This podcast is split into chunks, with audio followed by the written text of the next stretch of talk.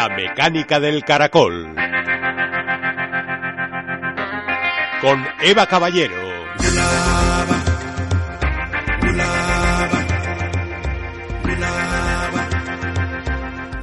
Allí donde se ama el arte de la medicina, también se ama la humanidad. Hipócrates, médico.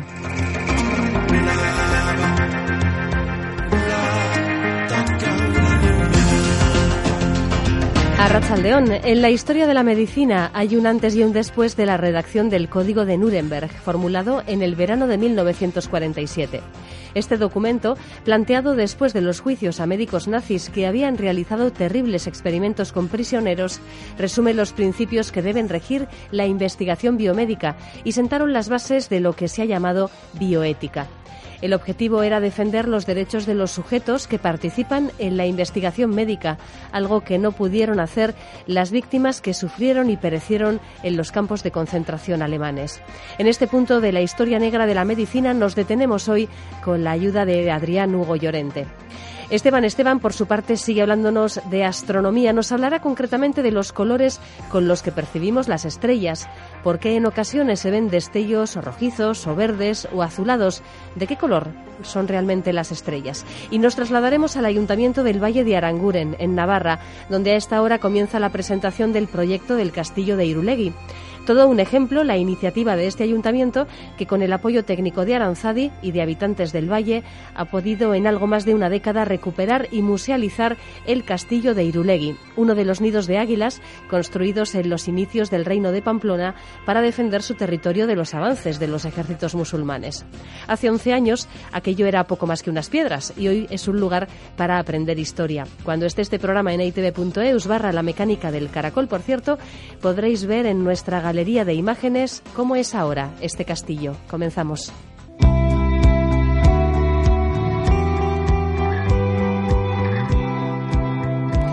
Algunas de las páginas más crueles de la historia negra de la medicina fueron escritas inmediatamente antes y durante la Segunda Guerra Mundial por médicos y científicos nazis que para alcanzar sus fines justificaron los medios más terribles.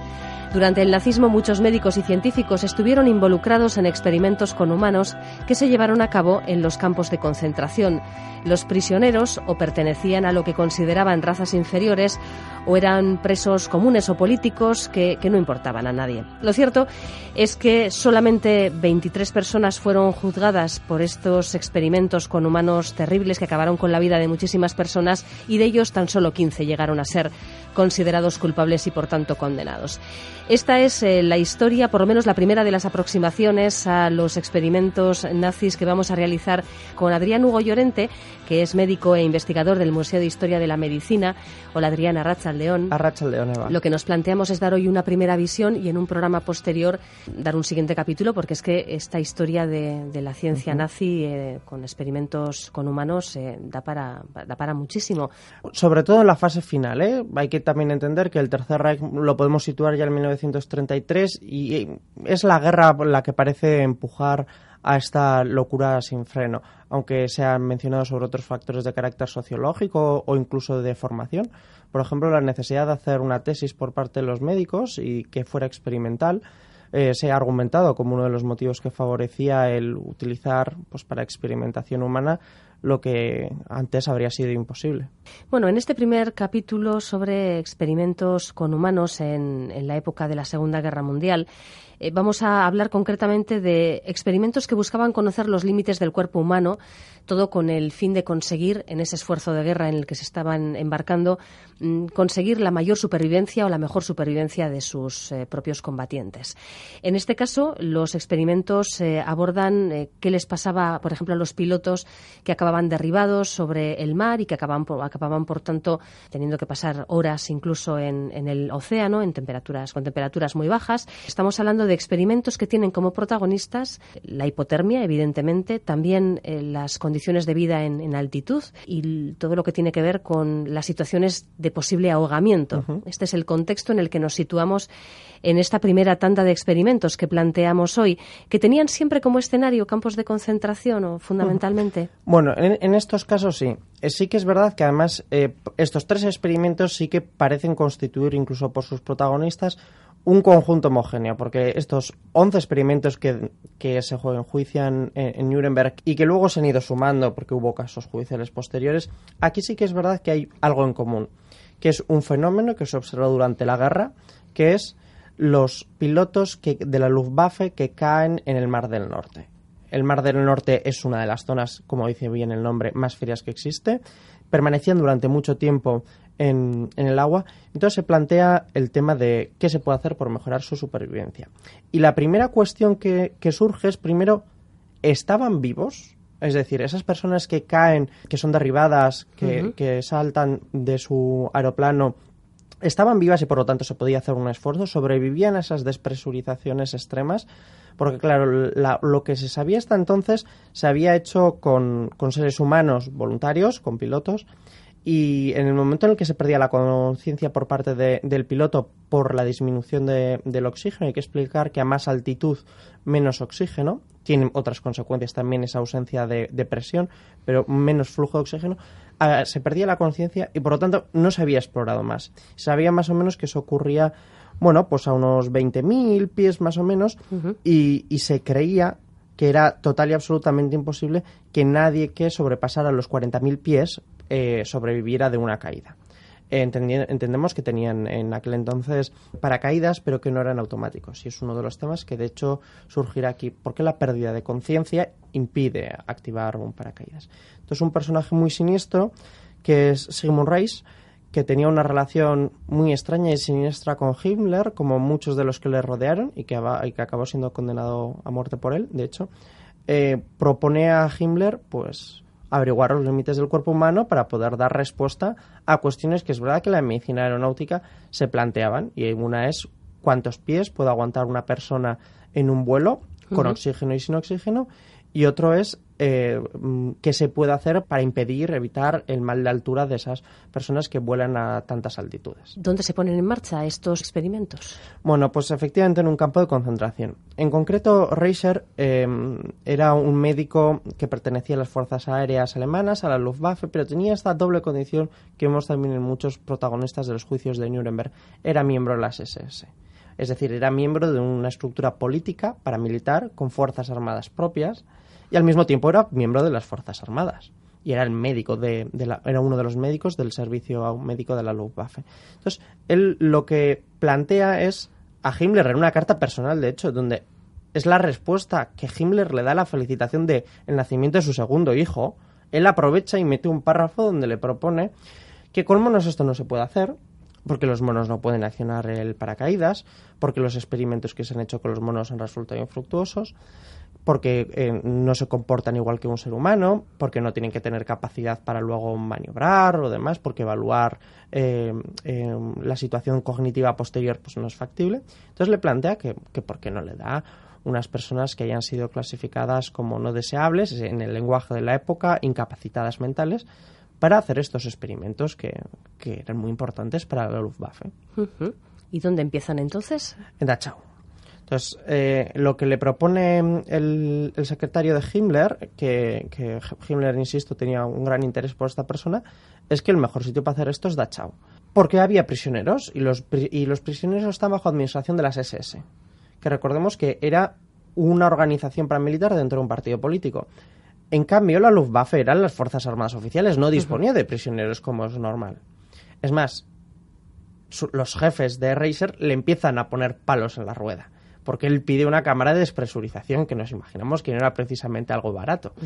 Entonces hay que sacarla del Instituto de Medicina Aéreo de, las de, la, Luftwaffe y llevárselo a Dachau donde se instala efectivamente una instalación experimental para la medicina aeronáutica y bla, bla, bla. Y empezará una serie de experimentos, porque luego vendrá el del frío, donde este hombre intenta comprobar esos límites del cuerpo humano y lo hace efectivamente con prisioneros de allí y además le arranca a Himmler que, bueno, a ver, que sean personas condenadas a muerte, porque así les prometen conmutar la pena y serán voluntarios. Bueno, la realidad es que eh, la mayor parte no accedieron voluntariamente, solo se le conmutó la pena a uno de ellos, Hay que entender que estas personas no eran ciudadanos del Tercer Reich, habían perdido su ciudadanía, fuera porque fueran alemanes judíos o fuera porque fueran prisioneros políticos o de guerra, y por lo tanto no estaban sujetos a la legislación de consentimiento y demás. Sí, sí, no tenían derechos ni podían rechistar de ninguna forma. De manera que tenemos en, este campo de concentración de Dachau eh, se pone una instalación experimental. Una instalación experimental en la que se quiere, se quiere saber, primero, si una persona, un piloto, sobrevive en una caída de miles de metros, y si una vez en el agua puede alcanzar a sobrevivir eh, en una situación de hipotermia extrema, seguramente en el Mar del Norte, y además si la ingestión de agua de mar le puede provocar algún tipo de problema extra, por así decirlo. Esta es la cadena de acontecimientos que quieren probar y ahí es donde, donde se ponen en marcha. Bueno, ¿y con qué resultados? Em, de la misma forma que se dice de forma generalizada que la investigación realizada por parte de los médicos nazis ha sido metodológicamente un desastre, que no tenía en muchos casos un fin y que en muchas ocasiones eran recreos que tenían aquellos médicos de los campos de concentración que habían escapado del, del frente porque habían estado heridos y por lo tanto se les destinaba a, estos campos, pues era la forma en la cual se mantenían ocupados y al mismo tiempo se hacían necesarios y ganaban el favor de sus superiores. Pero en estos casos concretos de la Luftwaffe sí que parece que dado que había un interés tan concreto, se puede decir se que algunas, un poco más. Sí, algunas conclusiones se pudieron sacar. Por ejemplo, el, número de pies a partir del cual una persona no sobrevive bajo ninguna circunstancia, aun con oxígeno, que es una de las cosas que ellos introducen para probar si poniendo oxígeno a una persona que está en un vuelo, a pesar de que se, a pesar de que las presiones sean muy bajas, a ver cuánto tiempo sobrevive. Porque descubren, sí que parece una cosa que es que se pierde la conciencia por pérdida de oxígeno y por otros motivos, pero se recupera en aproximadamente 26.000 pies, el cuerpo se adapta. Es una de las aportaciones que ellos realizan, junto con marcar a partir de que ellos ponen de tope 46.000 pies, a partir de los cuales es imposible que ningún ser humano sobrevive. Comprobar que hay emboleas gaseosas. Es decir, que el cerebro de estas personas, y de hecho las autopsias las realizan bajo el agua, que es como se hacen estas tipo de autopsias, para comprobar que salen burbujas del cráneo. En estas cámaras, al fin y al cabo, lo que estaban era representando lo que padece un cuerpo cuando pierde presión a no sé cuántos miles de metros de altitud, ¿no? Y que luego sufre una caída brusca. Sí que es verdad que eh, en cuanto al agua fría, por ejemplo, fue más complicado em, porque Himmler se, entromete mucho. A diferencia del otro, donde sí que parece que el doctor Reiser lleva toda la investigación, siguiente en, en estos tiras y aflojas entre la Luftwaffe y demás, bueno, se entromete y de hecho se entromete con una propuesta ahí. Él propone una forma de que los prisioneros entren en calor, una forma tradicional, que es el calor humano. Para lo cual, pues, eh, él propone la utilización de prostitutas de Ravensbrück. Vale. O sea, la, historia era inducir hipotermia extrema, me imagino, a prisioneros. en el agua o al exterior. Ajá y utilizar eh, prostitutas de Ravensbrück para que entraran en calor. Para ver si podían recuperar la temperatura corporal. Sí, porque Himmler opinaba que eh, en la medicina tradicional siempre se había hablado que lo más eficaz ante los ahogados era ponerles pues con los animales, tal, o darles alcohol y estas cosas. Y frente a lo que... Bueno, vamos a reconocer que sí que es verdad que la medicina en la época eh, se, se argumentaba que entrar rápidamente en calor en esas personas que están en hipotermia era malo para la salud y que incluso perjudicaba y aumentaba la mortalidad. Y la conclusión a la que llegan es la contraria. Uno, que el calor animal no sirve para nada porque es muy lento, que lo más adecuado es una bañera de agua lo más caliente posible, sin llegar evidentemente a hervir, y que eh, la utilización de sustancias estimulantes y demás no es eficaz, sea alcohol, sean derivados anfetamínicos, sea adrenalina y demás. Lo más eficaz es calor. Y sí que te hacen alguna aportación también respecto a los protectores. Eh, los chalecos salvavidas hasta entonces, bueno, se estaban empezando a utilizar tal, pero ellos descubren que una de las cosas más afectadas es que en el cuello se encuentran los centros reguladores de la temperatura y que si ahí la temperatura no se protege o no se intenta mantener, se descompensa, por decirlo de alguna forma, todo el sistema y se termina provocando, debido a la viscosidad que adquiere la sangre y demás en el cerebro, un fallecimiento cerebral. Porque el otro más o menos se puede reanimar. Entonces, sí que es verdad que hacen unas pequeñas aportaciones, pero que, siendo sinceros y mirando lo que decía la literatura en aquella época, en otros sitios ya se había investigado y demostrado. Otro asunto es que, en este caso en concreto, sí sirvió para echar abajo algunos de los mitos y creencias que había y luego para que a Himmler le saliera el tiro por la culata porque lo del calor animal no funcionó en absoluto. Ya. Bueno, ¿y cuántas personas fueron utilizadas para estos experimentos? Bueno, pues eh, eso hay un poco... faltan datos, no, no es fácil. En, en el caso de, de- del agua del mar sí que sabemos, porque ahí las actas están muy bien, que fueron 40-44 varones de etnia romaní, em, que venían, eh, que, que la mayor parte de ellos eran alemanes y se les había desposeído de la nacionalidad. En el caso de la hipotermia no está tan Cuando dices agua de mar, te refieres a ingesta de agua de mar. ingesta de agua de mar, porque el objetivo Se les obligaba a beber agua de mar. bueno, de formas muy extrañas, porque el objetivo era comprobar a ver si, primero, los efectos que tenía el cuerpo, eso, ya se sabía que provoca el fallecimiento, pero también era descubrir qué su- sustancias se podían utilizar para potabilizar el agua. Vale. Y ahí había dos métodos, uno que, que necesitaba muchos recursos químicos y por lo tanto no se podía practicar, y otro que sencillamente falsificaba el sabor del agua, le quitaba ese gusto salino y que, bueno, que podía servir. Eh, ambos resultaron infructuosos. Por cierto, y, dieron además eh, a lugar a escenas que las narraron los testigos, porque Birklock, en concreto aquí el médico que lo practicó, eh, sí llega al juicio en Nuremberg. Es decir, una de las personas que estuvo a pie de, de investigación eh, fue llevado al juicio. Y fue el único caso donde un testigo intentó asesinar a uno de los acusados porque se lanzó, se lanzó contra él. Es una escena que, que se ha reproducido en muchas películas. Entonces, en el caso de- del agua de mar, que también es en Dachau y demás, hay 40, 44 personas en cuatro grupos y demás. En el caso de las bajas presiones, que fue lo primero que se hizo, fueron 180 a 200 personas. Voluntarios debieron de ser 10 de todas ellas. En, en la mayoría de los casos eran prisioneros políticos y luego, bueno, en algunos casos también, como hemos comentado, personas que habían sido desposeídas de su nacionalidad. Y em, en el caso de las personas a las que se sometía a hipotermia extrema. Bueno, eh, las personas que fueron sometidas a hipotermia extrema se cree que en muchos casos eran el, mismo grupo de personas que se utilizaron previamente. Porque de hecho él, él es quien propone y quien hace de enlace, este médico que hemos comentado, Reiser, quien hace de enlace para que esa instalación que ya han puesto, de hecho es que, o sea, si se ve la imagen, la instalación que se ha utilizado, esa especie de cabina, se convierte en una bañera enorme y que por optimizar recursos también dicen, bueno, a ver, es que una bañera nos entran dos. Entonces, bueno, pues el resto los vamos a exponer al frío, que lo hacían era muy barato. Los dejaban desnudos eh, fuera de... En la de- nieve, sí, sí. Sí, en el barracón desnudos, tal cual. Se cree que muchos se reutilizaron. Pero bueno, sí que es verdad que también hay otras fuentes, sobre todo por esas personas. Es que cuando eran prisioneros de guerra, eso está registrado. Pero cuando se trataba de personas eh, alemanas y demás que habían sido desposeídas de la nacionalidad, eh, como fueron las primeras en ser utilizadas, se tiene menos fuentes. Y se habla de que podían ser el doble de las que se utilizaron para los experimentos de despresurización, de los que sobrevivieron a su vez. Ahí hay como un grupo de personas común que además eh, a medida porque es que a medida que avanzaba la guerra entraban los prisioneros. Entonces empezaron a ser sustituidos y de hecho la última fase con hipotermia se hace con prisioneros soviéticos que resistieron de forma asombrosa para ellos en, en la piscina de agua helada y terminaron rogando que, que se les disparara en la sien porque no aguantaba la tortura, pero es que seguían vivos y batieron de hecho los récords. ¿Cuántas personas murieron? En los juicios de Nuremberg, precisamente por estas cuestiones, se, se llegó a establecer un número aproximado de víctimas mortales. En, en todos los experimentos no, no existe una cifra unificada.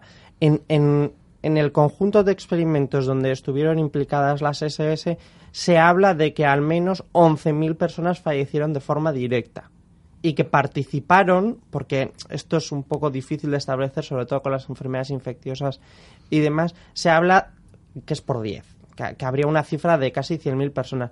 Pero claro, es que entre los experimentos también se tiene en cuenta, bueno, en este cálculo no, ¿eh? pero hay quien tiene en cuenta, por ejemplo, los ensayos que se hicieron con monóxido de carbono para intoxicar en vez de, antes de utilizar el ciclón B, por ejemplo. Sí. Que ahí fueron médicos quienes eh, participaron en dichos ensayos, que no entró dentro del juicio a los doctores. Entonces las cifras oscilan. Pero sí que es verdad que una de las cosas llamativas es que algunos supervivientes han llegado hasta hoy en día.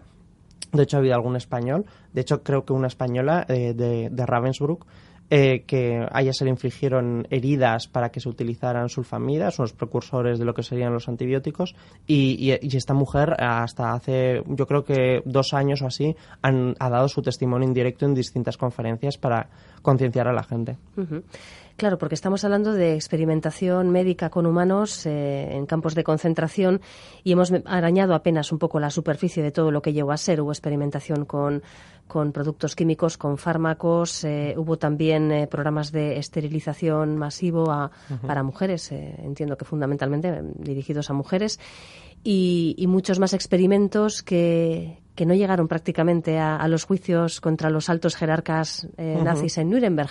Eh, decíamos antes que 23 personas mm. fueron juzgadas y solo 15 condenadas. Esto es poquísimo. Mm. Eh, es difícil entender el sistema mm, de salud y de investigación que había en el Tercer Reich. Es, es muy complejo. Entonces, en muchas ocasiones a quienes se acusó fue a los responsables últimos y que tenían implicación política. Ya. Se diluía la responsabilidad entre la jerarquía, ¿no? Por así sí, y de hecho eh, reiteré en concreto que, que era en el gobierno, en el Ministerio del Interior en concreto, el responsable de salud, lo más similar a lo que podríamos decir oficialmente al ministro de Salud, Reiter sale absuelto, totalmente, porque él se entiende que era un funcionario.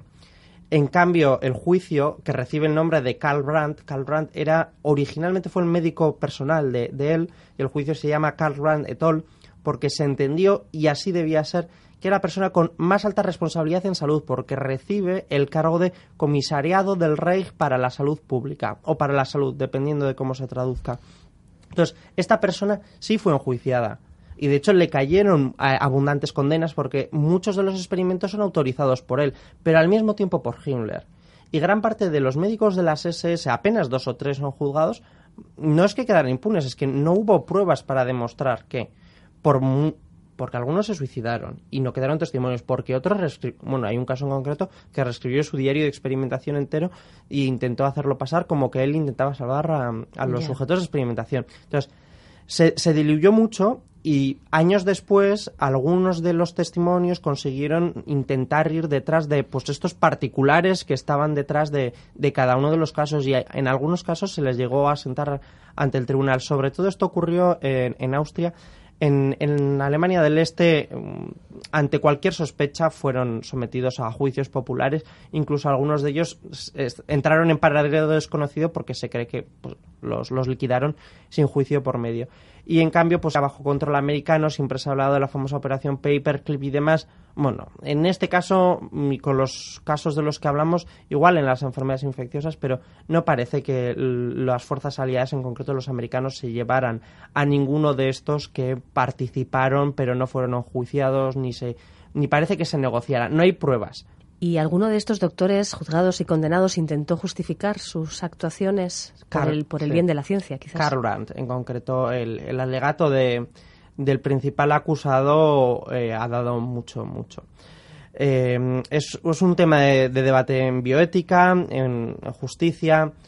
Em, él entiende que las circunstancias desesperadas eh, permitían esta investigación, por un lado, es el principal argumento. Luego está el de la obediencia de vida, que el responsable, un argumento que se utiliza constantemente en todos los juicios de Nuremberg, ¿eh? también en el juicio a las farmacéuticas o a la industria, es que el responsable realmente era Hitler, porque todo es verdad que se hacía en nombre de él, y de hecho Karl Brandt actuaba en nombre de, Hitler.